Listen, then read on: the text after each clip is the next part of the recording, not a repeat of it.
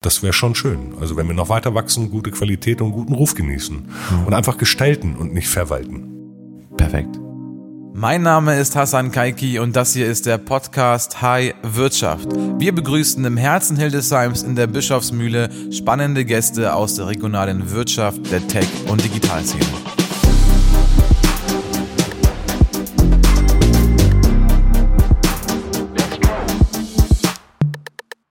Heute zu Gast Sebastian Adamski. Herzlich willkommen, Sebastian. Hallo, guten Morgen. Sebastian, sag mal kurz vorweg, ähm, Adamski, der Name ist ja in Hildesheim überall ein Begriff, aber ähm, vor allem mit dem Frame Adamski kleidet Männer. Ist das äh, Familienbusiness? Ja, genau. Also ich komme aus einer Unternehmerfamilie. Mein Urgroßvater hat damals das Herrengeschäft aufgebaut, ist aus Hannover hierher gekommen von Elsner und Frank, hat den Herrenladen aufgebaut, den mein Onkel und jetzt mein Cousin in dritter oder vierter Generation führen. Mhm.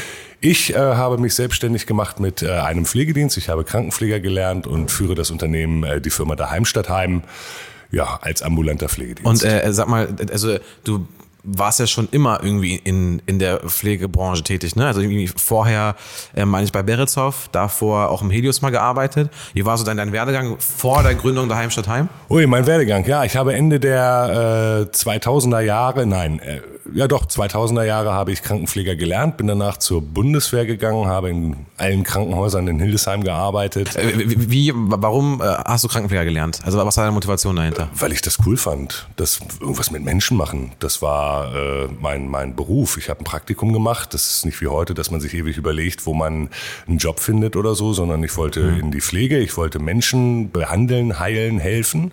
Und das war meine intrinsische Motivation Echt? durch okay. eine Nachbarin, die in der Psychiatrie gearbeitet gearbeitet hat, hat zu mir okay. gesagt, Mensch, Krankenpflege, guck dir das mal an.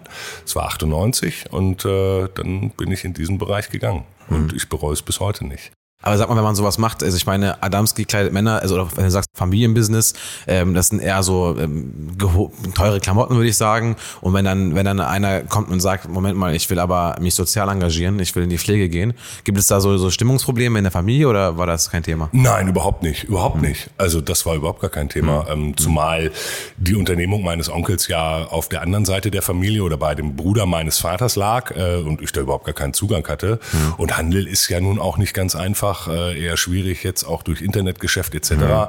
Pflege kann man nicht outsourcen. Ähm, also das ist schon okay. eine stabile Entwicklung, auch wenn die Rahmenbedingungen nicht immer stimmen, ja. Und, und danach warst du bei der Bundeswehr? Genau, ich war vier Jahre bei der Bundeswehr. Ich habe mich dort quasi verkauft. Ich bin, ich bin, ich bin zur Marine gegangen, wurde dann umstrukturiert in den zentralen Sanitätsdienst und ich war im Bundeswehrkrankenhaus in Ulm, was mir sehr, sehr viel Erfahrung gegeben hat, weil ich dort auch als Taucherarztgehilfe eingesetzt war, also für Hyperbarmedizin. Taucherarztgehilfe. Was ist das? Hyperbarmedizin, Tauchunfälle, Tinnitusbehandlung, okay. Wundheilungsstörungen und so. Da war okay. ich Teileinheitsführer ähm, ja, der Druckkammer. Das war eine spannende Zeit. Ich war dann auch ein Quartal, ein, ein halbes Kontingent in Afghanistan, war dort. Ach krass. Einheitsführer der Intensivstation oder der Intensiveinheit und das war ja schon äh, für die Region, sage ich mal, ein Universitätskrankenhaus, was wir dort aufgebaut haben oder was aufgebaut war und ich dann quasi leiten durfte. Und was, was heißt da aufgebaut? Ist, ist das, war, da, war das ein Zelt? War das ein neues Gebäude, was ihr da? Nein, nein also das bestand das? alles. Wir waren ja schon, okay. es war ja ein laufender Prozess oder äh, laufendes Kontingent und ich ja. bin dann dorthin abgeordert worden, eben als Krankenpfleger für die Teileinheit Intensivstation. Das sind ja. Container, Zelte, wo Patienten behandelt werden, die, ja, also primär natürlich die Facilities, also die Menschen, die Soldaten, die verletzt sind, aber es wurden auch viele Afghanen dort eingeliefert, die einfach operiert werden mussten oder so etwas. War ein multinationales Team, tolle Erfahrung. aber, aber also damals warst du ja, heutzutage bist du ja eher kaufmännisch unterwegs, aber damals hast du wirklich an den Menschen, äh, die angefasst und äh, die auch geheilt. Und ja. Gibt's da so eine äh, äh, krasse Sache, was du da, was du da, was du da gemacht hast? Ich meine jetzt Afghanistan. In Afghanistan auf jeden Fall. Also da war, da war täglich irgendwas los. Also wir haben teilweise, wenn man das mal vergleicht mit europäischen Verhältnissen, ähm, wir haben jeden Tag irgendeinen schwer verletzten Menschen vor die Einfahrt geliefert bekommen. Also da sind Trucks vorgefahren, äh, afghanische Trucks, die dann einen Verletzten einfach vor die Einfahrt geworfen haben. Das muss man wirklich so sagen. Krass. Und dann kam der Sankar von uns, hat den eingeladen, natürlich erstmal geguckt, ob der, hört sich jetzt blöd an, aber ob der explodiert oder nicht. Erstmal abgewartet, abgetastet, Krass. Security okay. und alles. Okay. Und dann wurde der halt im Rahmen der Möglichkeiten operiert und wiederhergestellt. Ne? Also gab schöne Erfahrungen. Wir hatten ein junges Mädchen, was in einem Autounfall verwickelt war. Sprachbarriere war natürlich gegeben, aber man konnte sich mit Händen und Füßen unterhalten und die war ja über acht Wochen da und wir haben sie wirklich wieder gut äh, auf die Beine bekommen und das war eine ganz, ganz tolle Erfahrung für mich. Auch die Kameradschaft mit den Menschen dort, wie man sich hilft und wie man zueinander steht und was man miteinander macht, wie man tickt, das ist mhm. schon mhm. besonders außergewöhnlich. Also und wie lange warst du in Afghanistan insgesamt? Drei Monate, ein, drei ein Monate. Quartal, also okay. ein halbes Kontingent, genau. Und dann kam es, also das war, das war während der Bundeswehrzeit? Das war während der Bundeswehrzeit, genau. Und dann, und dann bin ich zurückgekommen zurück. und dann bin ich hier ins St. Bernhard Krankenhaus gekommen, auf die Intermediate Care, habe dann nochmal auf die Intensivstation ins äh, städtische, beziehungsweise damals äh, nicht Helios, sondern der Vorgänger äh, gewechselt. Ähm, habe dann parallel studiert, Pflegemanagement in Hannover, Aha, okay. habe meinen Bachelor und Master gemacht. Berufsbegleitend? Berufsbegleitend, genau. Ah, okay. Äh, parallel dazu auch noch einen Nebenjob bei Berezo gehabt und habe dort dann einfach mal meine Bachelorbewerbung abgegeben und gesagt, Mensch, vielleicht gibt's hier jemanden, der jemanden sucht mit meinen Qualifikationen und bin dann dort erst zum Assistenten der Geschäftsleitung berufen worden oder eingestellt worden und dann relativ zügig als Geschäftsführer. Das Unternehmen sollte dann verkauft werden. Der Altgesellschafter Gerd Berezow wollte es verkaufen. Wie das dann immer so ist, äh, hat man im Kaufpreis nicht ganz so zueinander gefunden. Und dann habe ich gesagt, okay, bevor hier jemand Neues vor die Nase kommt, muss ich zusehen, wie ich, wie hm. ich jetzt weiterkomme und habe mich hm. dann selbstständig gemacht. Genau. Und äh, sag mal, wenn man jetzt so ein, so ein äh, ja, Pflegeunternehmen verkauft, spricht man davon äh, es ist spannend, weil viele Unternehmen Hildesheim verkaufen gerade Firmen, weil eben demografischer Wandel, alle werden älter und äh, Unternehmensnachfolge sowieso ein schwieriges Thema, zieht sich gerade in den letzten Folgen noch ein bisschen durch. Ähm, spricht man da von einem äh, Umsatz mal Faktor X? Spricht man da von Anzahl der betreuten ähm, ähm, Kunden oder Patienten äh, mal einem Faktor? Worüber spricht man da? Also das ist jetzt ungefähr äh, 12, 13, 14 Jahre her. Ähm, man musste ja auch jemanden finden, der einem vielleicht das Geld gibt, äh, was so ein Unternehmen wert ist. Das ist 12, 13 Jahre her. Ja, ja. Ich bin 42. Ja. Also für alle Podcast-Zuhörer, die sehen uns ja nicht, die, die, hören uns ja nur. Er sieht nicht so aus. Danke, ich sehe älter aus. ja, genau. Nein, äh, damals bin ich natürlich zu äh, Banken gegangen, Kreditinstituten, habe okay. gefragt, wie lässt sich das vielleicht äh, ja. realisieren, dass ja. man hier dieses äh, Darlehen, einen Kredit kriegt, um diese ja. Firma zu kaufen. Und da hat jede Bank gesagt, es ist einfacher, eine Eisdiele zu bewerten als ein Pflegedienst. Also Fakt ist, okay, dass wir Patienten versorgen, die irgendwann sterben werden oder in die nächste Versorgungsform rutschen rutschen, also sprich stationär aufgenommen werden oder ausbehandelt sind. Also 100 Prozent ja, der Kunden sind irgendwann weg. Und das ist nicht, äh, ist halt nicht so nachhaltig, würde ich mal sagen. Ähm, und insofern, es gab Ertragswertverfahren, also um da jetzt genau äh, auf die Berechnungsmethoden oder so einzugehen, plus Faktor X und äh, Image und was ist so etwas wert? Klar, man kann nach standardisierten Verfahren vorgehen. Aber, aber heutzutage ungefähr Umsatz mal zwei äh, oder Umsatz mal 20, also in, in welchen Rahmen kann man, kann man wirklich nicht festlegen. Also es sind die Soft Skills, die auch dahinter stehen, weil wir eine sehr personal-dienstleistungsintensive Branche sind. Und wenn ich ein Unternehmen heute bewerten würde, und es werden mir einige Pflegedienste auch angeboten, dann schaue ich mir erstmal die Menschen an, die da arbeiten.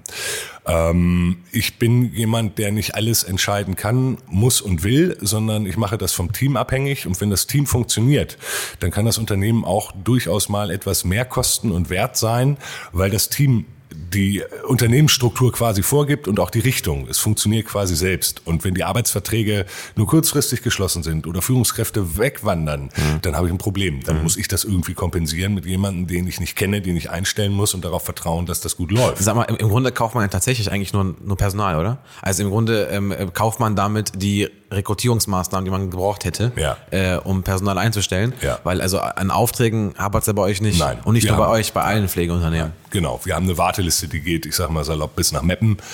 Wir ja. könnten. 30 Menschen? Äh, mindestens, mindestens. Das war eine Hatz, ja, ich, vor, ein ja, paar Tagen. Ja, ja, das war Hauswirtschaft, im Bereich der Hauswirtschaft über 30 Ach so, Menschen. okay, nur Hauswirtschaft. Ja, genau, wir okay. haben ja mehrere Bereiche. Also wir machen die okay. Klassische ambulante häusliche Krankenpflege, wo Injektionen, Spritzen gegeben werden, wo Menschen angezogen oder Frühstück bereitet wird. Und dann haben wir eben den Bereich der niederschwelligen Hilfen, also Hauswirtschaft, Einkauf, äh, Begleitung, Tagesaktivitäten. Und da haben wir 30 Leute, die gerade auf unsere Leistung warten, die wahrscheinlich aber auch bei anderen Pflegediensten auf der Liste stehen und warten, mhm. okay, wer kann uns zuerst versorgen. Und, und themenübergreifend, wie viele Menschen habt ihr da zurzeit auf der, auf der Warteliste? Ich müsste genau nachgucken, aber ich Ungefähr? schätze, es sind um, um die 70. 70 Menschen ja, ja, aus Hildesheim. Ja. ist eigentlich ein Trauerspiel. Ja, ist es. Also wir reden Klar. zwar darüber, aber eigentlich, sind, Ja. also ich meine, wir reden ja über Pflege. Also wir Ja. reden über über das Mindeste, was ein Mensch eigentlich, worauf er ein Recht hat, äh, im, im, im Alter versorgt zu werden. Ja. Wie, wie, wie, wie, wie, wie kann sowas in, in, in Deutschland passieren? Wie kann sowas passieren? Na gut, wir haben eine Überalterung. Wir haben ähm, jahrelang die Pflege vernachlässigt. Es ist ein Gender-Thema. Das habe ich auch erst später. Ist das ein Gender-Thema? Ja. Äh, äh, ist es wirklich so, dass überall, also überall in den Nachrichten steht, äh, wir suchen äh, Männer? Äh, weil äh, eben über, überwiegend äh, Frauen darauf irgendwie äh, da motiviert sind äh, in, solchen Jobs? Also mit Gender-Thema meine ich, es ist ein soziales Geschlecht. Pflege ist weiblich.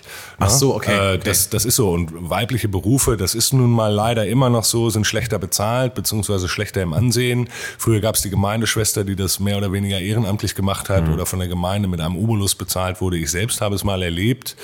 Da musste ich nachts zu einem Patienten rausfahren, in einer Notsituation, der ist aus dem Bett gefallen. Den habe ich dann wieder ins Bett buxiert mit äh, Hilfe einer Kollegin. Die Angehörige gab mir dann beim Rausgehen eine Schokolade. Die hat dann aber am Monatsende eine Rechnung bekommen für diesen Sondereinsatz, weil das halt mitten in der Nacht um zwei Uhr war und äh, das kostet nun mal Geld, das muss man wissen. Dafür hat sie eine Rechnung erhalten und da war sie ganz äh, erschüttert und sagte, aber Herr Adamski, ich habe Ihnen doch eine Tafel Schokolade gegeben. Da habe ich innerlich noch gedacht, naja gut, also Pflege kostet nun mal auch Geld, auch Beratung. Na, das ist, äh, ist leider so, das muss man sich bewusst machen und so funktioniert das eben. Also ist es, ist es tats- tatsächlich das? Also es ist wahrscheinlich es sind ja mehrere Faktoren. Also wir haben auf der einen Seite das, das, das äh, nicht vorhandene Mindset der Bevölkerung, dass Pflege auch ein ähm, teurer Spaß sein kann oder überhaupt eben wirklich was. Also im Grunde muss es ja teuer sein, weil am Ende des Tages ist es so einer der wichtigsten Themen in einem Staat, finde ich, was dann auch dementsprechend auch Geld kosten darf, weil am Ende des Tages geht es um Gesundheit. Und äh, auf der anderen Seite ähm, ja, du hast eben gesagt, im Grunde genommen, ich traue mich gar nicht, das auszusprechen, aber, aber Frauenjobs. Ich habe einen Kumpel, der heißt Harald Steinert, Easy Apotheke. Und, äh, Harry. und, und äh, der, Liebe Grüße an liebe Grüße Stelle. an ihn an der Stelle. Er wird den Podcast sicherlich hören. Und äh, im Grunde sagt er auch immer wieder, ja, also erstens gehen die meistens in Teilzeit. Zweitens ist immer Elternzeit ein Thema. Oder, oder äh, Mutterzeit immer ein Thema.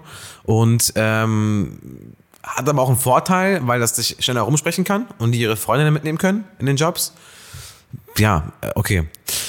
Ähm, sag mal, gibt es Start-up-Potenziale? Also man kann ja im Grunde genommen, wenn man auch Fachkräftemangel hat oder generell Arbeitskräftemangel, gibt es ja verschiedene Wege, das zu bekämpfen.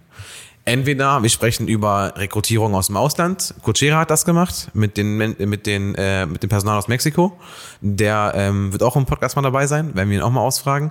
Ähm, dann gibt es die Möglichkeit, dass wir Prozesse verbessern. Äh, ich ich habe gehört, dass Protokolle bei euch ein großes Thema sind. Und äh, ich meine, Minifox macht ja da zum Beispiel hat, hat eine Software. Ähm, oder dass die ähm, äh, dass das Messaging zwischen den Einheiten, also zwischen den Instituten und, und Unternehmen, wie Klinikum, Pflegeunternehmen, äh, Physiotherapeut, äh, keine Ahnung, Logopäde vielleicht noch oder so, dass da die äh, Unterhaltungen äh, oder, oder, oder da die Informa der Informationsfluss verbessert werden kann, also Prozess, Prozessverbesserung, Leute aus dem Ausland oder eben die Leute hier ähm, viel stärker einsetzen, indem man entweder ähm, Hemmschwellen reduziert oder ähm, äh, den Beruf attraktiver macht, hat aber auch wieder einen Nachteil, weil es fehlen, es fehlen ja generell Menschen, nicht nur im Pflegeberuf. Das heißt, wenn wir jetzt die Mechaniker motivieren, dass die Pflege, Pflegefachkräfte werden, fehlen die am Ende dann die Mechaniker bei uns im Familienunternehmen. Also Ja. ist dann auch wieder so ein schwieriges Thema. Aber wo siehst du das größte Potenzial? Also wo siehst du am schnellsten eine Lösung, wo du sagen könntest, das könnte jetzt schnell funktionieren in den nächsten sechs Monaten? Also den, den Königsweg hat, glaube ich, noch keiner gefunden. Wir müssen ähm, mehrere Faktoren betrachten. Äh, etwas, was ich schon vor Jahren gefordert habe, ist die Abschaffung der Zeitarbeit in der Pflege, denn dort äh, gehen viele hin, weil sie dort vermeintlich bessere Arbeitsbedingungen, bessere Bezahlung haben, was auch wahr ist. Ähm, aber das brauchen wir nicht. Also Pflege ist kein Mangelberuf und da ist Zeitarbeit meiner Meinung nach ein falsches Signal. Dann müssen wir verstärkt auf äh, das Recruiting ausländischer Fachkräfte setzen und dort auch die Zugangsvoraussetzungen reduzieren, also die Bürokratie abbauen. Als Beispiel, wir haben gerade ein Musteranerkennungsverfahren für einen brasilianischen Diplom- oder Bachelor-Krankenpfleger laufen. Das haben wir letztes Jahr im Juni eingereicht. Das liegt bei der Landesbehörde, die dafür zuständig ist in Lüneburg. Da habe ich letztens mal angerufen, weil Juni ein halbes Jahr, da könnte man ja mal fragen, äh, ob das jetzt mal so in die Bearbeitung geht. Also, ach, Herr Adamski, wann haben Sie das eingereicht? Im Juni? Ja, wir sind gerade bei April letzten Jahres, da müssen Sie wohl noch zwei, drei Monate gedulden. Krass. Und selbst wenn ich die äh, vermeintliche Anerkennung bekomme, gibt es Auflagen, unter denen dieser Pfleger hier arbeiten darf, nicht mal wegen der Arbeitsgenehmigung, sondern weil gewisse Inhalte nachgeschult werden müssen. Das heißt, das findet im Krankenhaus statt. Wenn er im Krankenhaus ist, auch da steht natürlich äh, besteht Druck, Fachkräfte zu gewinnen. Versuchen Sie den natürlich zu halten. Also am Ende habe ich von dem wahrscheinlich gar nichts. Wir müssen Sektoren das Sektorendenken ein Stück weit aufweichen und überlegen, ob wir nicht zusammen eine Fachkraft äh, starten können. Ausländische Fachkräfte Helios, Sascha Kutschera hat einen Zugang zu den mexikanischen Pflegekräften, fände ich super, wenn dort 30, die auf äh, einen Job in Deutschland warten, äh, an andere Betriebe eben übergeben werden können, weil das Helios mhm. vielleicht auch nicht alle Mitarbeiter braucht. Und dafür wäre ich auch bereit, monatlich eben den Betrag zu bezahlen, den es kostet, plus einen, einen Überschuss oder was auch immer, müssen wir auch Gewinne machen, aber mit der Garantie Garantie, dass diese Pflegekraft, mhm. männlich, weiblich, divers, dann mhm. eben bei uns arbeiten wird. Ich habe mich auch mal mit dem Thema befasst und ähm, das Helios Klinikum hat gemeinsam mit einem Institut, der Name fällt mir gerade nicht ein, die hat nochmal so einen Workshop für Fachkräfte aus dem Ausland und welche Kriterien es da gibt. Und da haben die auch quasi so ein, ja, so ein PDF entwickelt, was über 80 Seiten, glaube ich, geht. Und da haben die tatsächlich, also die, die Fresenius-Gruppe besser gesagt, hat tatsächlich für fast jedes Land auf der Welt ähm, bestimmte Methoden und schon bereits bestehende Partnerschaften, ähm, um eben Fachkräfte hierher zu rekrutieren. Ja. Ist ja eigentlich im Grunde auch, auch so ein Businessmodell, ne? Also im Grunde könnt ihr auch Helios, keine Ahnung, ähm, Helios Recruit Plus oder sowas noch gründen als mhm. eine eigene GmbH, als Tochtergesellschaft und das als Dienstleistung ja. Anbieten, wenn das System sowieso schon besteht. Ja, wäre eine gute Idee. Also auch unsere Verbände, unsere Fachverbände versuchen MitarbeiterInnen aus dem Ausland zu rekrutieren. Vietnam, China, also Asien ist ein ganz großes Thema. Südamerika auch klar. Ähm, bisher hm. sind die Hürden einfach zu groß, um diese Menschen hier zu beschäftigen. aber, aber kann ich aber auch verstehen. Also ich kann das auch verstehen, weil am Ende, wir haben eben gesagt, Gesundheit wichtiges Thema, aber auch ein sehr sensibles Thema. Ne? Also es ist ja halt immer so, ich würde auch wissen wollen, wer bei meinen Eltern ist und ob auch wirklich erst verstanden hat, was er machen soll oder ob er ähm, das wirklich 100% dafür qualifiziert ist. Also es ist am Ende auch ein sehr sensibles Thema. Von daher kann ich so, so ein bisschen auch nachvollziehen, warum ja, da so aber es kommt doch auch auf die Empathie der Menschen an, die hier arbeiten oder die für, für deine Eltern zum Beispiel dann zuständig sind. Ja. Natürlich, die fachliche Expertise müssen sie haben, aber das können wir mit Lehrgängen oder Schulungen anstreben. Das kriegen wir auch ganz gut hin. Ähm, und ein anderes System wäre das Primary Care System. Eine Fachkraft äh, leitet fünf Pflegehilfskräfte, die angelernt sind äh, und bürgt quasi für die Qualität und schaut, dass die das ordentlich machen. Die natürlich auch fachausgebildet ist, also Praxisanleiterin plus X ist, also eine Zusatzqualifikation mhm. hat mhm. und dann diesen Menschen quasi über die Schulter guckt und sagt, okay, so und so ist der Verband zu machen, mhm. ja, ähm, so und so ist die Spritze zu setzen, denn es ist ja auch nicht nachvollziehbar, dass quasi Angehörige eine Injektion äh, verabreichen dürfen, beispielsweise beispielsweise Insulin beim Diabetiker, dafür aber nicht entlohnt mhm. werden, aber das ist völlig in Ordnung, weil das ja im Rahmen der Nächstenliebe oder der familiären Bindung äh, erbracht werden kann, soll und muss, wenn mhm. sich das die betreffende Person zutraut. In der Pflege brauchen wir aber eine examinierte äh, Pflegefachkraft, was äh, ich nicht verstehe.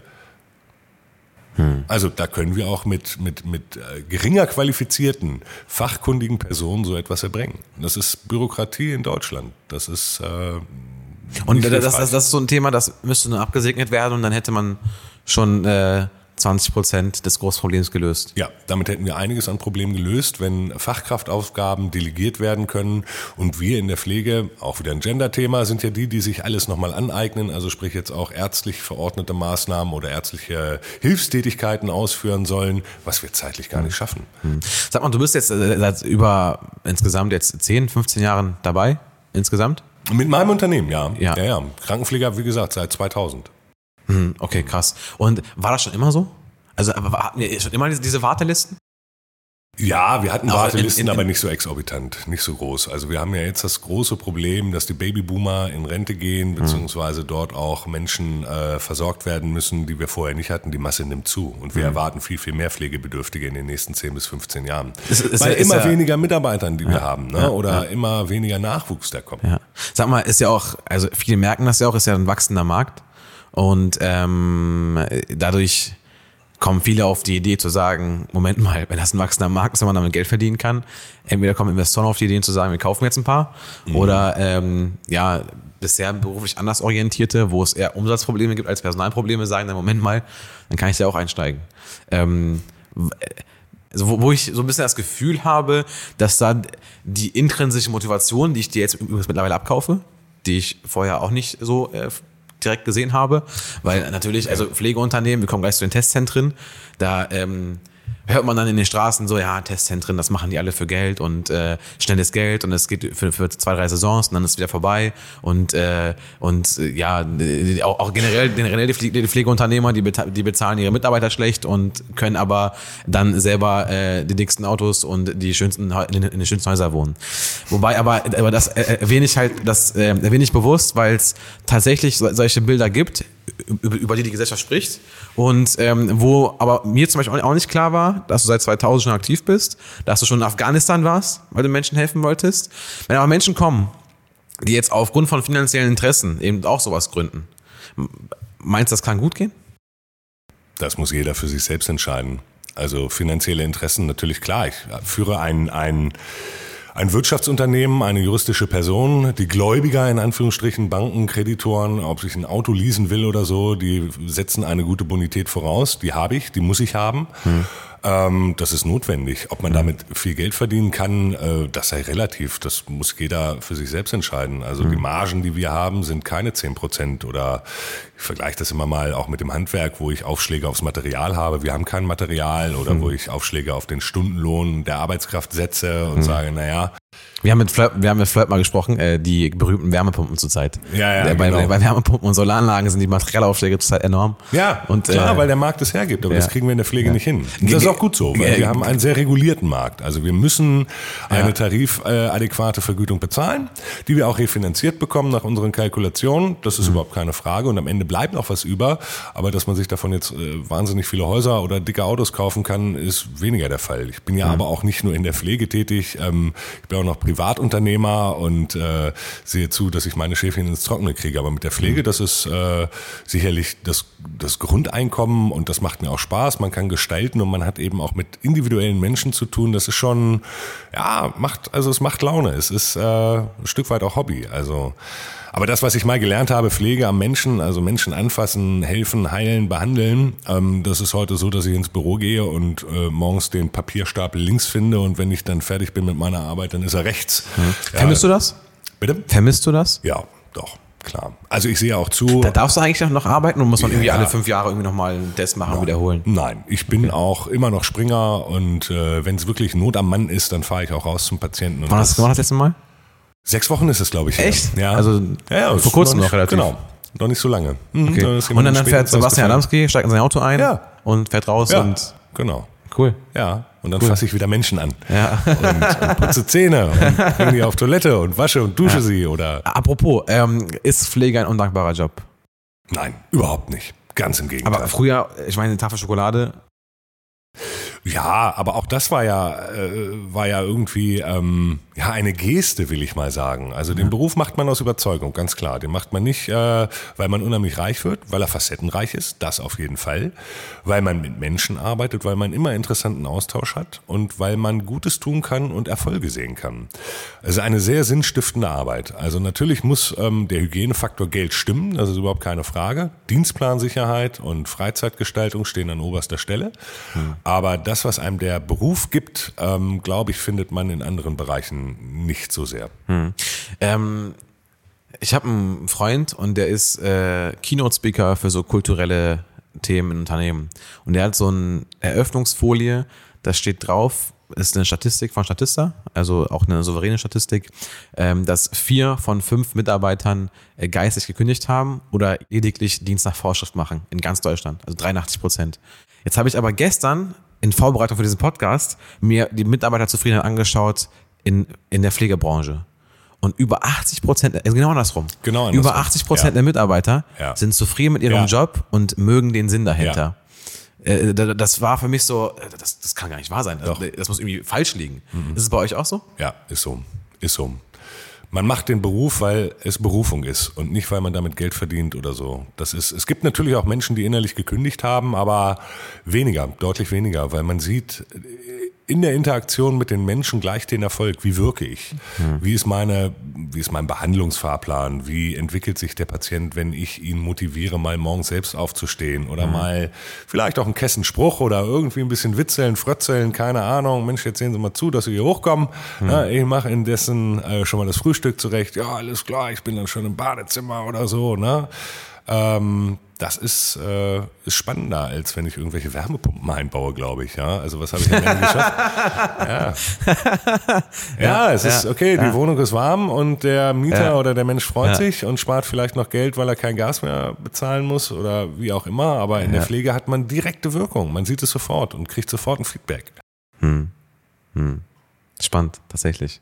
Aber, aber ähm, wird denn immer noch schlecht bezahlt? Nein, nein, würde ich nicht sagen. Also man kann, man, kann, man kann mittlerweile das Ganze mal vergleichen wie ein Handwerkergeselle mit ein paar Jahren Berufserfahrung. Ja, definitiv, definitiv. Also eine Fachkraft verdient äh, bei uns äh, ortsübliche oder diese Durchschnittsentlohnung, die jetzt eingeführt wurde, um die 23 Euro pro Stunde plus Zulagen. Wow, okay. Das ist, finde ich, nicht Das ganz schlecht. Also es ist eine fair. deutliche Aufwertung. Es gab Mit, das Lohn, mit wie vielen Jahren Erfahrung schon? gar keine, frisch examiniert. Krass, Also okay. genau, ja. Ja, okay. Ja. Wir können Tarifwerke anwenden, TVÖD oder irgendwas, das würde auch refinanziert werden, aber das, was dahinter steckt, ist natürlich auch schwierig. Ähm, Tarifwerke müssen von Sozialpartnerschaften abgesegnet werden. Dafür muss Verdi mit uns eine Rahmenvereinbarung schließen, die sie nur schließen, wenn ein Betriebsrat da ist. Gut, nun bin ich Unternehmer, habe meine Belegschaft aber auch gefragt, ob hier eine Gewerkschaft erforderlich ist, ob wir einen Betriebsrat gründen wollen, was glaube ich sonst kein Unternehmer tut. Ähm, da haben 95 Prozent meiner Mitarbeiter gesagt in der Versammlung, nee, du hast das Unternehmen gut im Griff, wir sind sehr zufrieden mit dir. Also jetzt noch mehr Arbeit und Betriebsrat, das wollen wir eigentlich gar nicht. Es funktioniert. Apropos deine Mitarbeiter, du hast mir mal äh, im Vorgespräch mal äh, gesagt, äh, die Firma läuft Ja. und ohne mich viel besser. Ja, läuft auch, wenn ich da bin. Ja, genau so ich, rum bin war das. ich bin unheimlich stolz, ich bin, ich bin unheimlich stolz auf, auf meine, auf meine Mannschaft, das muss ich sagen. Also, Willst du den Namen nicht erwähnen? Paar? Ja, Simone, Dagmar, Manuela, Thomas, Anke, Gabi, Okay, reicht, reicht, alle reicht. anderen Mitarbeiter. Ja, ich müsste die Liste von 80 Mitarbeitern jetzt aufmachen. Nein, Sind 80 das Personen sind, schon? Das sind, das sind meine Führungskräfte, aber jeder Einzelne ist wichtig Mhm. in dem System, ja. Absolut, ganz klar. Also ich möchte hier niemanden vergessen. Entschuldigung, wenn ich jetzt jemanden nie erwähnt habe. Ihr seid alle gemeint. Aber es sind 80 Leute schon. Ja, Ähm, und äh, 80 Leute nur bei der Heimstadt Heim. genau. Wir haben ja crazy. noch einen Standort in Algermissen, äh, hatten einen in Bokenem. Äh, da habe ich aus der Insolvenz das Rote Kreuz äh, übernommen und Ach, versucht weiterzuführen.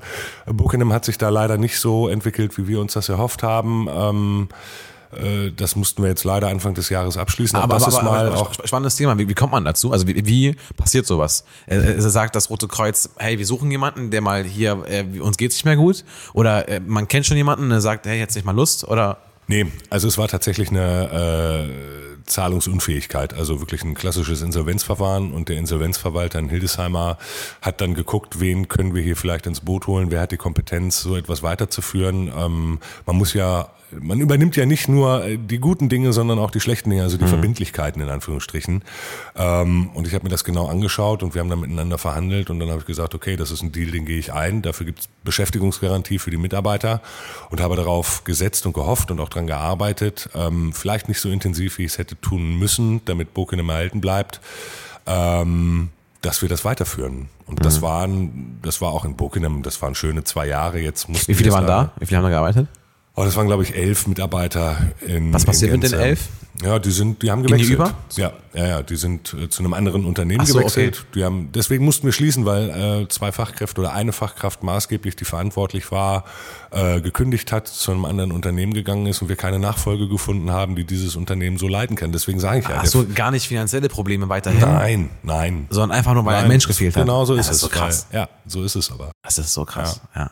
Und deswegen schließen einige Pflegedienste auch. Also ich habe jetzt jüngst von einer Insolvenz erfahren, einem Pflegedienst hier in Hildesheim aus der Nordstadt, ähm, ja, wo die Mitarbeiter natürlich aber sofort einen Anschluss beschäftigen. Das ist aber nicht Care-Pflegeteam, die Frau Pollmann. Nein, die hat ja, die okay. hat ja regulär wegen Alters. Hm. Äh, Zeit oder so, hm, glaube ich, okay, abgeschlossen. Ja, ja, auch, auch Rita Brandes, eine geschätzte Kollegin, hat vor anderthalb Jahren ihren Pflegedienst abgeschlossen, war keine GmbH, hat gesagt, es reicht, ich möchte hm. noch nicht verkaufen. Ähm, ich schließe. Ich möchte nicht verkaufen.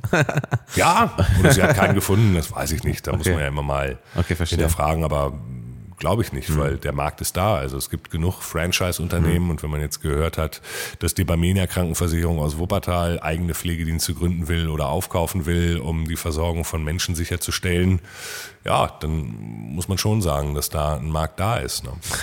ja. Ich will nicht verkaufen, um Gottes Willen. Ne? Ja, ja, ja. Also das liegt mir fern. Ich möchte in Hildesheim erfolgreich weiter strukturell arbeiten und äh, etwas schaffen. Ihr seid aber stetig gewachsen, oder? Ihr seid jetzt nicht von heute auf morgen irgendwie, also oder gab es so, einen, so einen Moment, wo du gesagt hast, okay, jetzt haben wir einen größeren Auftrag bekommen und jetzt brauchen wir jetzt zehn neue Leute? Oder war das immer so peu à peu, jedes Jahr ein paar mehr? Das war ein ganz normal wachsender Markt. Ich glaube, wir haben einfach nur gute Arbeit gemacht und wir halten uns mittlerweile sehr zurück, was Werbung angeht. Natürlich bei Social Media sind wir aktiv und posten mal, was wir so Schönes machen oder welche Projekte jetzt gerade anstehen. Aber ich sag mal, die klassischen Inserate oder irgendwelche, ja, weiß nicht, regionale Werbung äh, begrenzt sich auf ein Minimum. Also nicht, dass mhm. wir das Geld nicht haben, um es auszugeben, aber es ist einfach ähm, auf der Seite der äh, Kundenwerbung gar nicht nötig. Wir mhm Gott sei Dank funktionieren ganz gut äh, durch Mund-zu-Mund-Propaganda. Mhm. Also da bist du auch ein Fan von, ne? Also ja. ich bin, ähm, ja. ich in meinen Workshops äh, erwähne ich einen Satz immer wieder und das ist Menschen folgen Menschen ja. ähm, und kein Unternehmen. Auf der anderen Seite aber auch Menschen verlassen Menschen und kein Unternehmen. Ja. Also Menschen folgen Menschen, die, die Leader sind, die Menschen anstecken können. Es gibt immer zwei Typen für, von Menschen für mich. Entweder man spendet Energie oder man nimmt Energie und entzieht ja. Energie.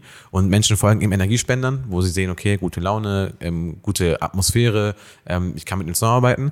Auf der anderen Seite aber auch, Menschen verlassen Menschen und zwar irgendwie äh, toxische Teams, ähm, ein Chef, der nicht Danke sagt, ein Chef da nicht mal fragt, wie es einem geht. Da fällt mir wieder gerade Harald ein, wie ich auch mit, mit, ihm da nochmal gesprochen und ähm, der hatte gesagt, weißt du, manchmal ist es einfach nur zu fragen, was am Wochenende los war.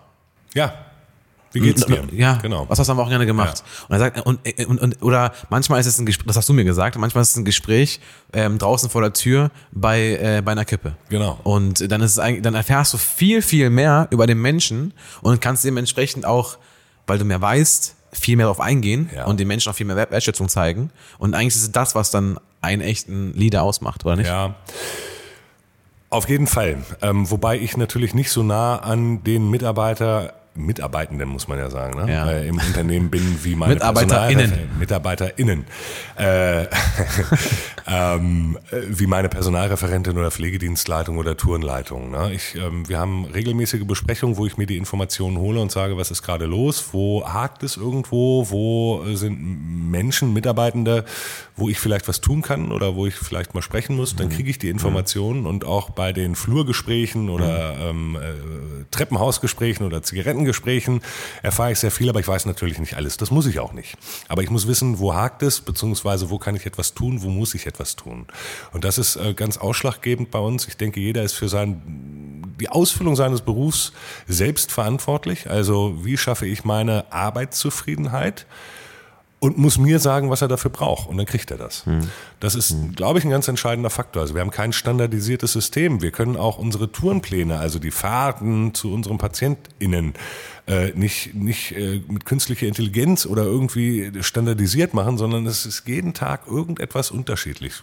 Wir sind hier gerade über die Dammstraße gegangen, ja. hast du gefragt, ob die Stadt mir eine Entschädigung zahlt für die Fahrtwege. Ich sage, na schön wär's, aber wir haben jetzt unterschiedliche Fahrtwege. Wir müssen halt einmal um Pudding fahren oder da ist die Schranke mhm. unten oder jetzt ist die Kaiserstraße ein, einspurig. Da müssen wir fünf Minuten mehr Fahrzeit einplanen. Ja, mhm. da müssen wir den Kunden informieren. Aber, aber, aber, und, und, und. da gibt es bestimmt irgendwie eine Innovation, oder? Die irgendwie ähm, tagesaktuell die Verkehrsinfrastruktur Infrastruktur messen kann und dann dementsprechend eine optimale Route gibt. Ja, natürlich, klar, wir können mit Google Maps fahren, wir planen unsere Ich meine Touren Google auch. Maps, ich meine Nein, also schon das, so- Wir gucken schon, dass es effizient ist, aber manchmal äh, gibt es Ausschlüsse, wo ein Mitarbeiter bei einem Patienten aufgrund der Qualifikation oder auch der persönlichen Eignung ähm, nicht zueinander passt, der aber auf diese Tour gesetzt ist. Wir können es halt nicht jeden Tag gleich machen ne? oder den Fahrplan so gestalten, äh, wie die Deutsche Bahn, die aber auch unpünktlich ist, ähm, dass alles immer, immer so funktioniert, wie wir es vorgeben. Das ist nie der Fall. Na, wir haben Mitarbeiter, die sind auch schneller. Die sind fixer beim Patienten durch und trotzdem ist der zufrieden und andere brauchen ein bisschen mehr Zeit oder nehmen sich mehr Zeit. Wie viele Patienten besucht er am Tag? Das kommt drauf an. Im Schnitt. Äh, zwischen 12 und 16. Es kommt ja auch auf die Leistung an. Manche sind relativ äh, schnell versorgt, also da ist es das Ausziehen der Kompressionsstrümpfe. Und ein anderer Mensch muss aus dem Bett geholt werden, muss in die Wanne gebracht werden, muss geduscht werden, muss angezogen werden, eingecremt werden vorher, müssen die Zähne geputzt werden, müssen die Haare gewaschen werden, geföhnt Aber am Ende des Tages sagt ihr ja auch, also ihr macht ja auch am, am, am Tag eine Liste und sagt, also diese zwölf Patienten musst du besuchen. Und wenn er in sechs Stunden durch ist, dann sechs Stunden durch oder nicht? Oder wenn sie in sechs Stunden durch ist? Die Zeiten sind schon relativ gut angepasst. Also da sehen wir zu, dass wir komfortable Zeiten haben. Wenn jemand etwas schneller ist, ist er schneller. Ja, dann hat er früher Feierabend. Ähm, trotzdem geht es um die Patientenzufriedenheit und Mitarbeiterzufriedenheit. Na klar, aber wenn der Kunde uns bucht und braucht für eine Leistung, dann dauert die Leistung so lange, wie sie, wie sie braucht. Das ist eine Mischkalkulation, das sagen die Krankenkassen auch. Ob ich jetzt eine Tablette verabreiche oder zwölf Tabletten verabreiche, es gibt einen festen Preis für das Verabreichen von Medikamenten. Da ist es so, unabhängig okay, und okay, okay. ob die Menge äh, zwölf Tabletten Das sind heißt, oder eine. das heißt, auf den Rechnungen steht gar nicht drin, Arbeitsposition, ähm, 13 Medikamente verabreicht und Nein, dreimal eingecremt. nein, steht nur drauf, dass Medikamente verabreicht wurden. Okay. Ja. Okay. Ja, und so kann der Mensch uns auch, also der Bedürftige, äh, nach Zeit buchen oder nach Leistungskomplexen. Das heißt, entweder möchte er geduscht werden oder er möchte einfach eine gewisse Zeit für alle Leistungen, die in dieser Zeit erbracht werden. Das kann man nicht minutengenau. Sag mal, aber, aber rechnet man dann quasi Medika- Medikamente verabreichen ab oder rechnet man äh, äh, eine Stunde Stundensatz ab? Nein, Medikamente verabreichen. Also das ist ja die Krankenversicherung. Wir haben ja zwei Leistungsbereiche, in denen wir abrechnen dürfen. Das ist das SGB V, also die Krankenversicherung, und das SGB 11, die Pflegeversicherung. Und das eine übernimmt eben die Krankenkasse für die ärztlich verordneten Leistungen wie Medikamente verabreichen. Und das andere ist der Wunsch des Patienten, was er benötigt im Rahmen der Pflege, also der häuslichen Pflege für Waschen, Essen, Mobilität, Aufstehen, Bewegung. Verstanden, verstanden. Wenn du, wenn du jetzt sagst, ähm, jetzt ja schon immer intrinsische Motivation, dann habt ihr wahrscheinlich auch irgendwie keine, was ich auch schade finden würde ähm, oder nicht gut finden würde, so eine ähm, Patientenpriorität wegen private Nein, überhaupt nicht, überhaupt nicht. Auch aus der Warteliste ähm, picken wir keine Rosinen raus. Äh, das, das machen wir auf gar keinen Fall. Wir gucken, dass der örtliche Bezug, der zeitliche Würde ja Bezug aber auch, also leider unternehmerisch Sinn machen, ne? Also es würde ja geschäftlich würde es ja würde total Sinn machen. Natürlich, klar, wir könnten auch Patienten kündigen, wo wir sagen, oh, das ist aber, äh, aber Unterdeckung, ähm, das geht nicht, aber wir haben einen sozialen Auftrag und es ist immer jemand dabei, der unsere Hilfe braucht, der aber nicht lukrativ ist. Also ne? Geld mitbringen können wir auch nicht, das ist keine Frage, aber wenn es eben mal auch eine Nullnummer ist, dann ist es eine Nullnummer oder wir können es nicht kalkulieren, weil, wie gesagt, jetzt eine Umleitung gefahren werden muss und die Fahrzeit aus dem, aus dem Ruder läuft und wir kriegen für eine Anfahrt nicht wie ein Handwerker, der selber seinen Preis festlegen kann, 14 Euro plus Einsatzpauschale des Fahrzeuges, sondern wir kriegen 5,50 Euro, sag Echt? ich mal. Okay. Ja, und da müssen wir schon sehen, dass das effizient ist ist. das wirklich so Anfahrt 5 Ja, Euro? Ja, ja, krass. Das ist, wir haben administrative Preise. Also das heißt, wir können nicht sagen, äh, wir möchten jetzt aber 10% mehr oder ah, du bist ein bisschen aufwendiger oder komplizierter, bei Mhm. dir machen wir mal 20% mehr oder so. Nein, die Preise sind bei uns verhandelt, festgelegt für mindestens ein Jahr. Mhm. Jetzt haben wir einen Energiekostenzuschlag bekommen für die Anfahrt von Kunde zu Kunde, Kundin zu Kundin ähm, von 10 Cent, die uns aber am Ende des Jahres auch wieder äh, abgenommen werden, wenn die Energiekrise wieder vorbei ist.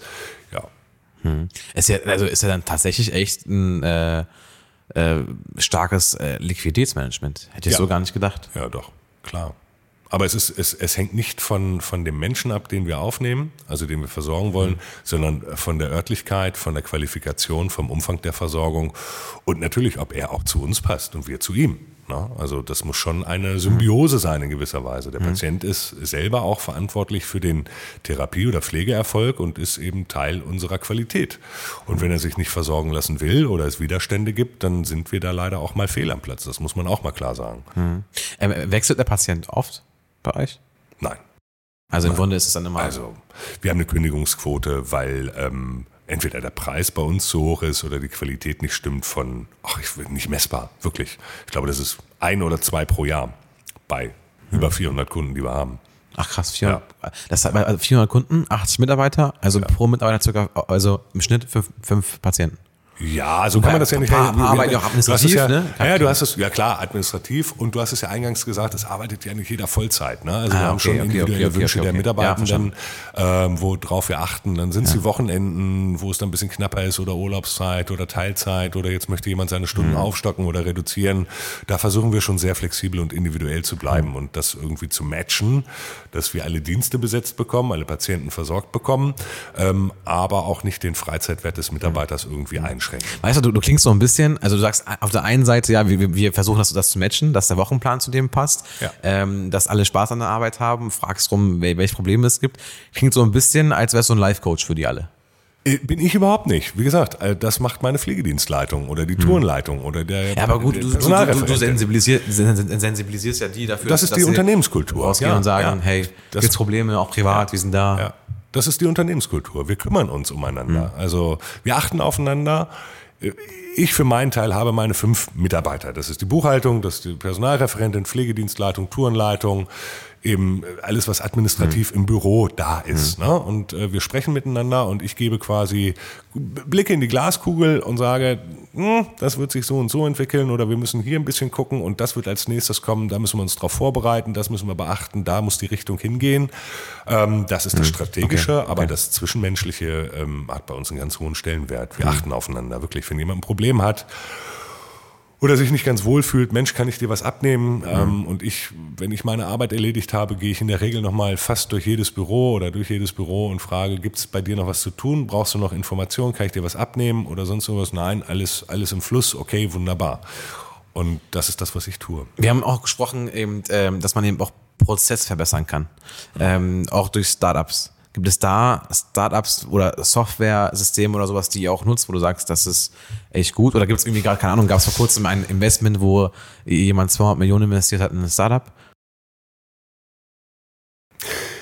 Meinst du jetzt in der Pflege oder allgemein? Pflege, Ähm, Pflege. Pflege, 200 Millionen habe ich jetzt nicht gehört, aber es gibt die Korean-Gruppe, die ähm, Pflegedienste und Heime übernimmt oder aufkauft und die da äh, viel investieren, wo Investoren dahinter stecken, keine Frage. Also Pflege, Gesundheit, Soziales ist schon ein interessanter Markt. Man muss halt nur gucken, von welcher Seite. Also wir arbeiten hier natürlich mit einem Local Hero oder größeren Hero äh, Medifox zusammen.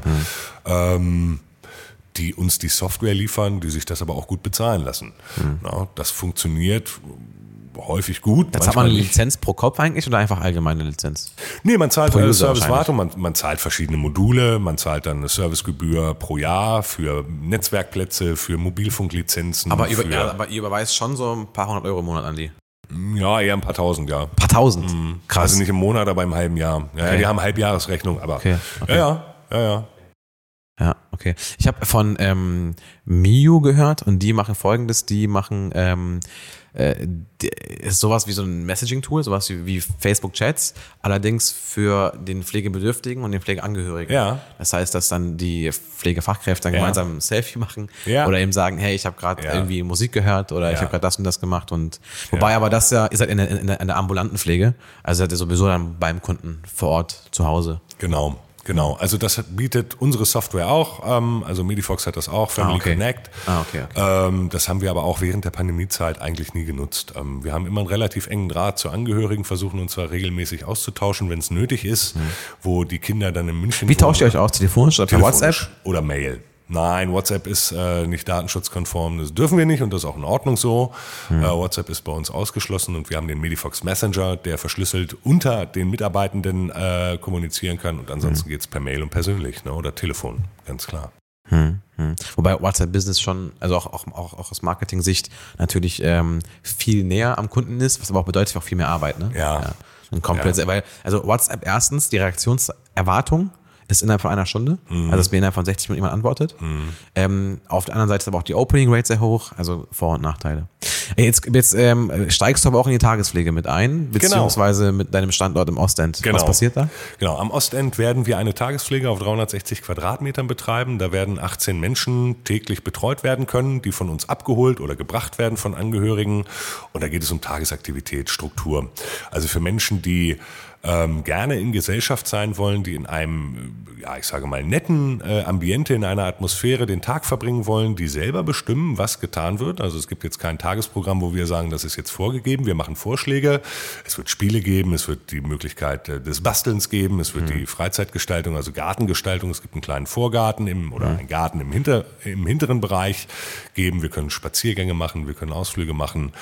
Ähm, salopp gesagt, das ist es nicht, um Gottes Willen, man möge mich auch nicht falsch verstehen, habe ich gesagt, das ist Kindergarten für alte Menschen. Also wo Angehörige sagen so, ich bin mir nicht sicher, ich glaube, mein Vater braucht soziale Kontakte, der kommt alleine aus der Wohnung nicht mehr raus, den mhm. bringe ich mal morgens ins Ostend an die Tagespflege, dort gibt es auch eine Verpflegung, Frühstück, Mittagessen und noch einen Snack zwischendurch und da hat er einfach Spaß und da sind richtige Leute. Es gibt, wird dann sicherlich Gruppen geben, die sich finden, die sagen so, wir machen jetzt immer montags und mittwochs äh, machen wir, spielen wir Skat oder wenn dann das würde ich mir wünschen, viele Männer dann auch zu uns kommen, dann wäre ich auch bereit, eine Werkbank bereitzustellen oder cool. ein Vogelhäuschen gebaut oder es werden ja. alte Elektrogeräte auseinandergeschraubt. Äh, also wenn, wenn ihr solche ja. Sachen braucht, Werkbank, Werkzeuge so, helft mir gerne. Ja, sag ich dir Bescheid. Auf jeden Fall. Ja. Sehr, sehr gerne. Danke, danke.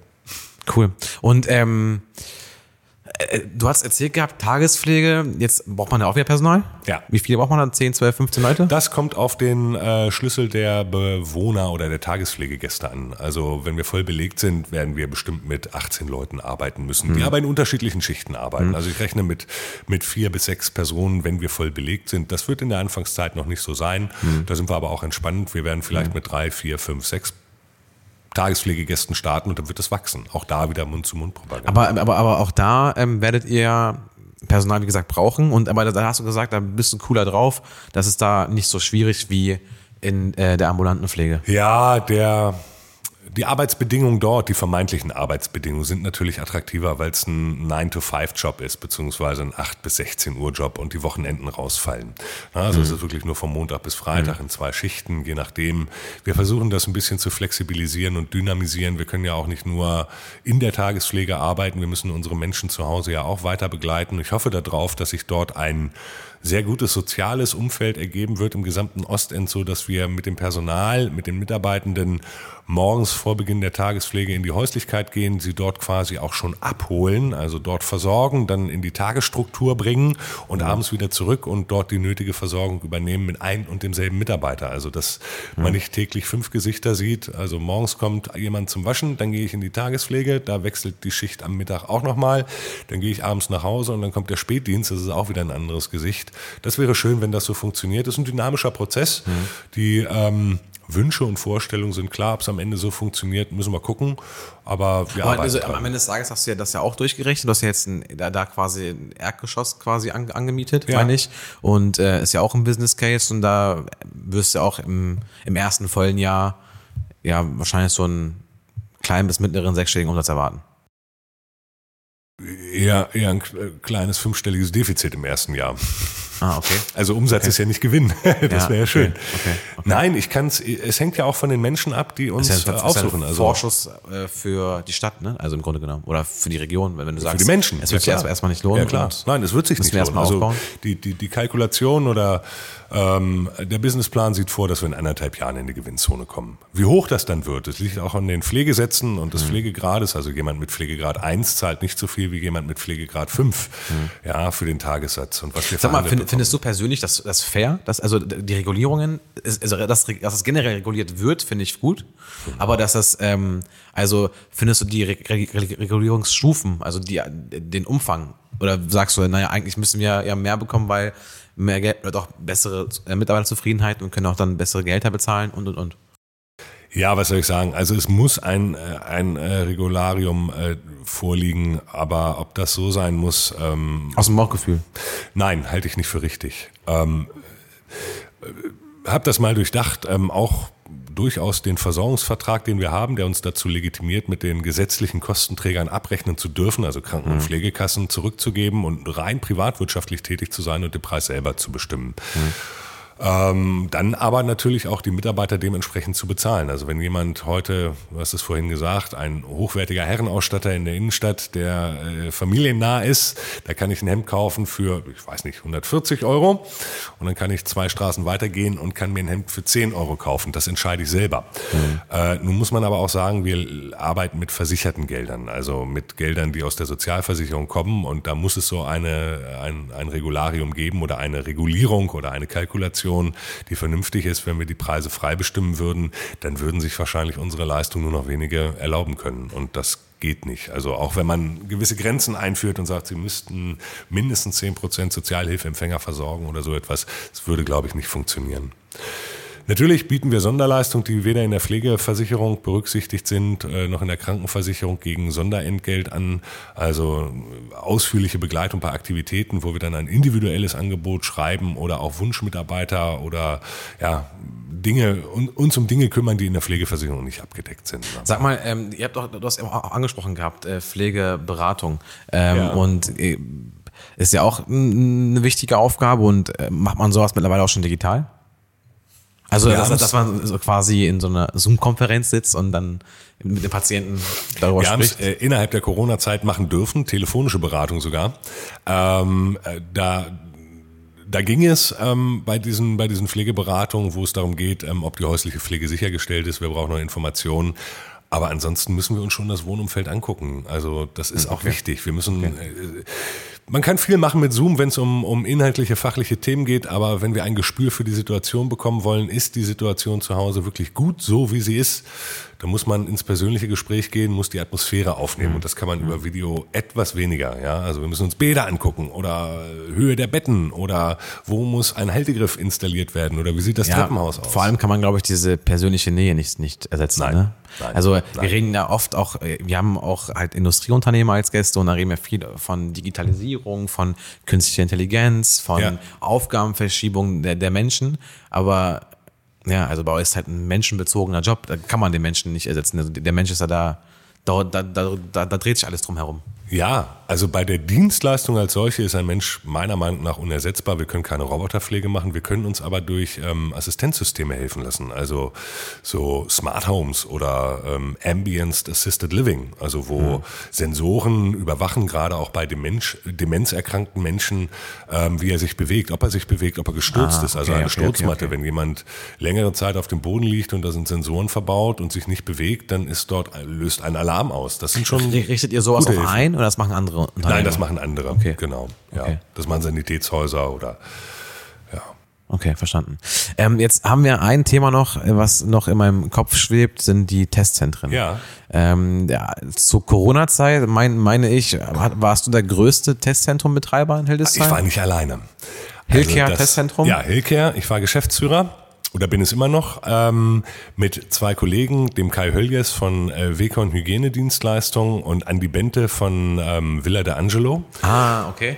okay. Und äh, wir hatten einen unheimlichen Unternehmergeist. Wir wollten das machen, wir wollten ähm, so ein ja so ein Zelt dort aufbauen und in effizientester Art und Weise so viele Menschen testen, wie es nur möglich ist. Und Hildesheim hat es auch dank uns, aber natürlich auch äh, Verdienst des Bürgermeisters, diesen Antrag zu stellen, in die Modellregion Niedersachsens geschafft ähm, für die Safe City oder die sichere Stadt. Damals, als es noch, bevor der Bund dann gesagt hat, wir schließen alles, ähm, wäre Hildesheim tatsächlich eine Stadt gewesen, die offen geblieben wäre während der Pandemie und alle hätten durchs Testzentrum bei uns kommen müssen. Und wir haben das wirklich, also das war eine aufregende Zeit. Das war irre. Da haben wir ein, ein Casting. Äh, persönliche Erfahrung auf jeden Fall. Und finanziell auch? Nicht so sehr. Echt? Ja. Also es ist was übergeblieben, klar, natürlich muss man damit auch aber, Geld also verdient also, haben, aber, aber also, es sind du keine... jetzt nicht so, als wärst du jetzt ein Testzentrum-Millionär. Nee. Ach, nee. krass. Nee. Aber ihr, ihr hattet diese mobilen Stationen, ihr hattet äh, gefühlt überall Zelte, wo man Zelte haben konnte? Wir hatten nur zwei Stationen. Warum, warum seid ihr bei mir im Kopf so, so groß hängen Weil wir so gut waren. aber, aber mobil hattet ihr auch, oder? So, so ein irgendwie Testmobil oder sowas? Nein, Testmobil hatten wir nie. Ach nee, nein, das nein, war, glaube ich, ähm, ähm, Provida, meine ich. War ja, das, das kann Seifert? Ja, das kann genau. sein, ja. Ah, okay. ja. Wir hatten nur an der Schützenallee ein Drive-In und das große Testzelt Ach, okay. auf der Lilie. Ja, ja, okay, ja, okay, das okay. war, ja, ja, okay. Das war eine echt spannende Erfahrung, mit vielen Menschen Dingen in kürzester Zeit aufzubauen, ähm, nicht zu wissen, wie es funktioniert ohne Einfach mal zu machen. Einfach zu machen, genau. Das war, das war, das war ist ja wie so ein Unternehmertum pur, ja, genau. Und wir haben echt gut zusammengearbeitet. Aber ich habe äh, mal gelesen gehabt, jetzt vielleicht täusche ich mich aber auch, dass ihr, ähm, nachdem das Ganze wieder runterreguliert wurde wegen den Kosten, Mhm. dass ihr über 100 Menschen gekündigt habt. ja, wir hatten, aber das war von vornherein auch klar, dass diese Testzentren ja nicht auf äh, 100 Jahre gebaut klar. werden. Aber, aber, aber ich meine, also wenn ihr 100 Menschen gekündigt habt, müssen ja vorher 100 Menschen da gewesen sein. Ja. Oder eben 200 Menschen da gewesen sein. Ja, ja, wir haben Massencasting gemacht. Also das wirklich. Wir haben uns hingestellt und am Mikrofon, es waren 30 Leute im Zelt und haben gesagt, so, wir haben Jobs zu vergeben. ähm, ja, es ist so. Wir bezahlen gut und wer da am Ende erklärt, um was es geht, um was zu tun ist. Und äh, dann haben wir eine Schichtplanerin gehabt, die die ganzen Stationen besetzt hat. Wir haben das in einer Linie, glaube, mit, mit acht oder neun Mitarbeitern gearbeitet und da hatten wir vier Türen offen, also acht mal vier, die besetzt werden mussten und dann mit Schichtwechsel und dann haben wir Eintracht, äh, den Sportverein, noch mit ins Boot geholt, die uns unterstützt haben. Und wie, wie viele wart ihr zur Spitzenzeit an Mitarbeitern? Oh, 100. Hm. Ach so, es waren ja dann alle schon alle. Ja, okay. Ja, ja, gut. Okay. Und Eintracht, ich weiß nicht, wie viele, also die haben immer acht Leute gestellt, aber die haben natürlich viel mehr mit den FSJ-Lern und so weiter bekommen. Also Ah, okay. äh, wie viel da dann noch waren, da habe ich keinen keinen Einblick. Das habt ihr zwei Jahre lang gemacht oder eineinhalb Jahre lang gemacht? Ein Jahr haben wir das, glaube ich, gemacht, ein Dreivierteljahr. Genau. Wir hatten dann das Zelt, weil die Lilie umgebaut werden musste für äh, den City Beach oder City Garden, ähm, was es war, sind wir nochmal an das Theater gegangen, also ans, ans Tega. Da hatten wir nochmal das Zelt umgebaut, etwas kleiner. Und dann wurde die Verordnung von heute auf morgen so rigoros geändert. Ähm, wir hatten quasi durchlaufende Posten. Wir haben alle Kosten refinanziert bekommen, die wir hatten. Also alle Gehälter, alle Sachkosten, alle Stromkosten etc., Gebühren und so weiter. Ähm, und dann wurde die Verordnung geändert, dass es nur noch einen Salär pro Test gibt. Und da haben wir gesagt, nee, dann machen wir das nicht, weil wir die Qualität dafür nicht, also dafür können wir nicht mehr bürgen. Wir hatten Plasmafilter in den Zelten. Also das sind Filter, die die Luft reinigen.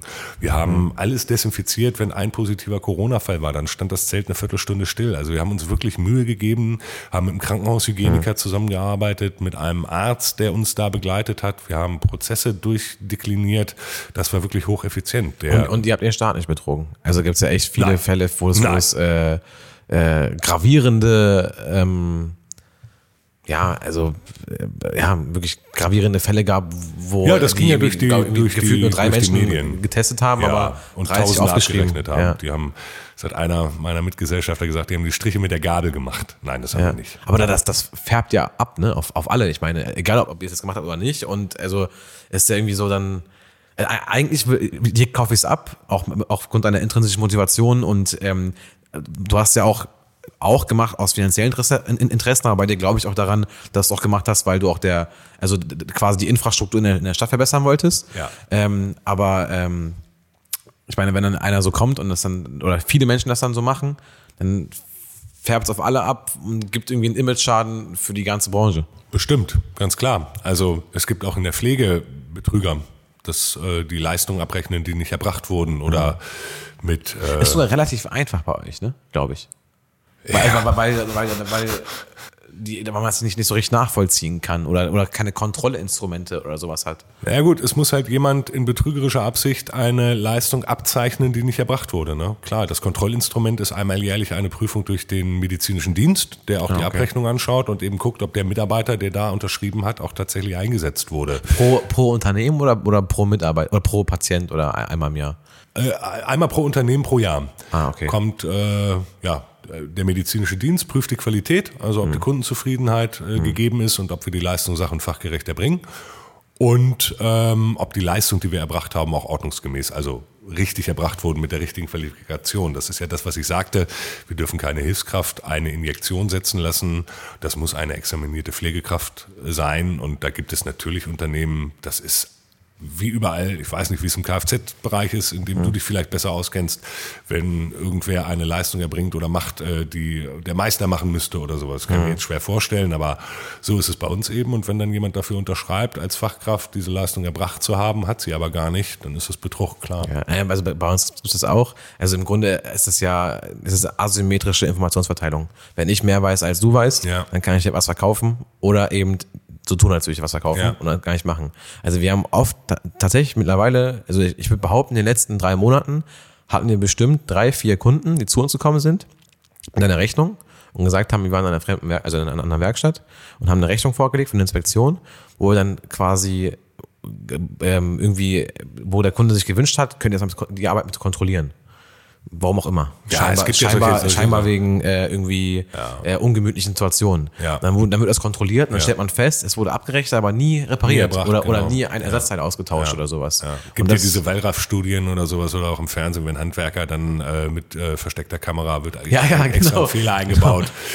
Wie soll man es kontrollieren? Klar. habe erst vor ein paar Monaten gesehen, ähm, da ist, ist war auch mit, mit der versteckten Kamera ist ein äh, Kunde zu einer Aufbereitungsfirma hingefahren für die Fahrzeugaufbereitung und hat dann für 300 Euro eine Politur bezahlt. Ja. Aber die Werkstatt war in der Zwischenzeit kurz eine Waschanlage für 10 Euro, hat dann den Wagen wieder abgegeben und meinte, wir haben den Wagen poliert. ja, Wenn der Kunde das nicht beurteilen kann, dann geht das relativ schnell. genau, genau so ist es. Also, Okay, jetzt müssen wir aber irgendwie noch die Brücke hinschlagen Ja. zu mehr Zuversicht, zu mehr positiven Zu Themen. mehr Positiven. ähm, wie blickst du auf Hildesheim äh, und äh, auf äh, generell die Unternehmerlandschaft? Jetzt auch im Hinblick auf vielleicht auch Unternehmer Hildesheim, im Hinblick auf ähm, sind die anderen Pflegeunternehmer oder auch die Krankenhäuser, sind das eher eher ähm, also ist das so ein bisschen mehr äh, Ellbogenmentalität und jeder versucht irgendwie sich die Leute zu schnappen oder ist es eher mehr miteinander gemeinsam was schaffen? Du hast ja heute quasi schon angesprochen, äh, bei Coachera werden wir es auf jeden Fall ansprechen, dass das auf jeden Fall ein spannendes Thema werden könnte. Vielleicht auch mal gemeinsam was auf die Beine zu stellen. Genau. Wie, wie blickst du darauf? Ich würde mir mehr Partnerschaft wünschen, das stimmt. Also wir müssen uns vielleicht mal von diesen Sektoren und ich mache meins und äh, das ist Paragraph 1 verabschieden und mal gucken, wie wir zusammen gut die Zukunft gestalten können. Der Landkreis Hildesheim hat jetzt eine Pflegekonferenz ins Leben geführt, also eine Art Pflegestammtisch oder so. Ähm, da müssen aber auch Ergebnisse kommen. Wir können uns nicht einfach immer nur hinsetzen und das ist in sozialen Berufen ja gerne gemacht, dass man Kaffee trinkt und gut darüber geredet äh, zu haben, aber am Ende kein Ergebnis hat. Wir müssen gucken, dass wir hier im Beispiel auch mit den mexikanischen Pflegekräften oder Recruiting aus dem Ausland äh, uns in Hildesheim voranbringen, dass wir Hildesheim attraktiv gestalten, dass wir aber auch gemeinsam arbeiten. Denn es nützt ja nichts, wenn ich jetzt irgendeinem Pflegedienst den Mitarbeiter abnehme, abluchse oder der sich bei mir bewirbt und ich sage, den stelle ich ein, mir geht's gut, dem geht's schlecht und den Menschen, die dahinter versorgt werden, ja auch. Also wir müssen da mal wirklich innovative Ideen spinnen und überlegen, wie wir da gemeinsam gut hinkommen.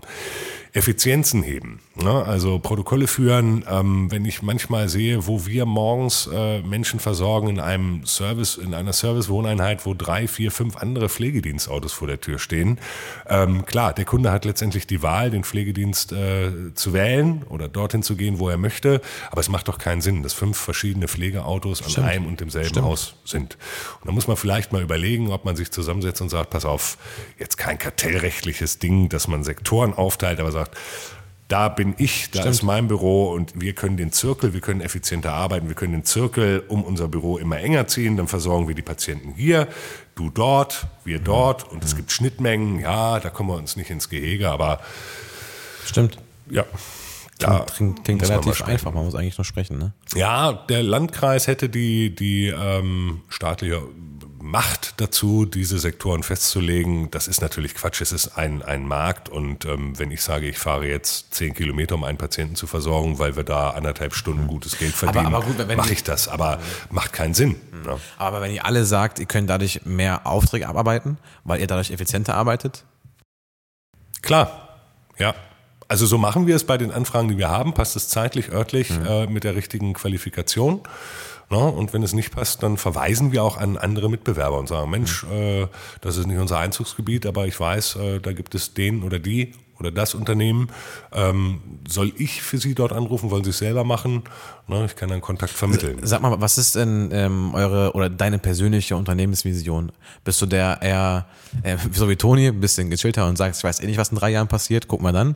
Oder ähm, äh, sagst irgendwie bis 2035 brauche ich 500 Mitarbeiter oder ich will noch drei Firmen kaufen? Ja, oder ist es eher so, so eine soziale Vision, dass du irgendwie 1000 Menschen versorgen willst? Nein, ich möchte schon wachsen. Also ich möchte unser Unternehmen schon als größeres Unternehmen etablieren. Wir möchten unsere Marke bekannter machen. Ähm, wir möchten schon wachsen, möchten gute Qualität liefern, möchten natürlich am Ende auch äh, einen Euro Gewinn haben. Das ist keine Frage.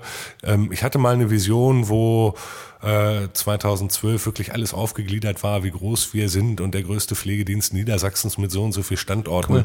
Ähm, davon habe ich mich aber verabschiedet, weil die ja, wie soll ich das sagen, die, die Steuerung durch den Gesetzgeber einfach nicht einfacher wird. Also ich verwalte jetzt keinen Mangel, um Gottes Willen. Ich habe immer noch strategische Ideen, wie wir wachsen und was wir tun. Aber die Rahmenbedingungen sind deutlich schlechter geworden. Wir haben jedes Jahr eine Reform. Mindestens eine Reform. Mindestens. Aber wie viele Mitarbeiter verträgt daheim Stadtheim noch dieses Jahr und in den nächsten zwei, drei Jahren noch?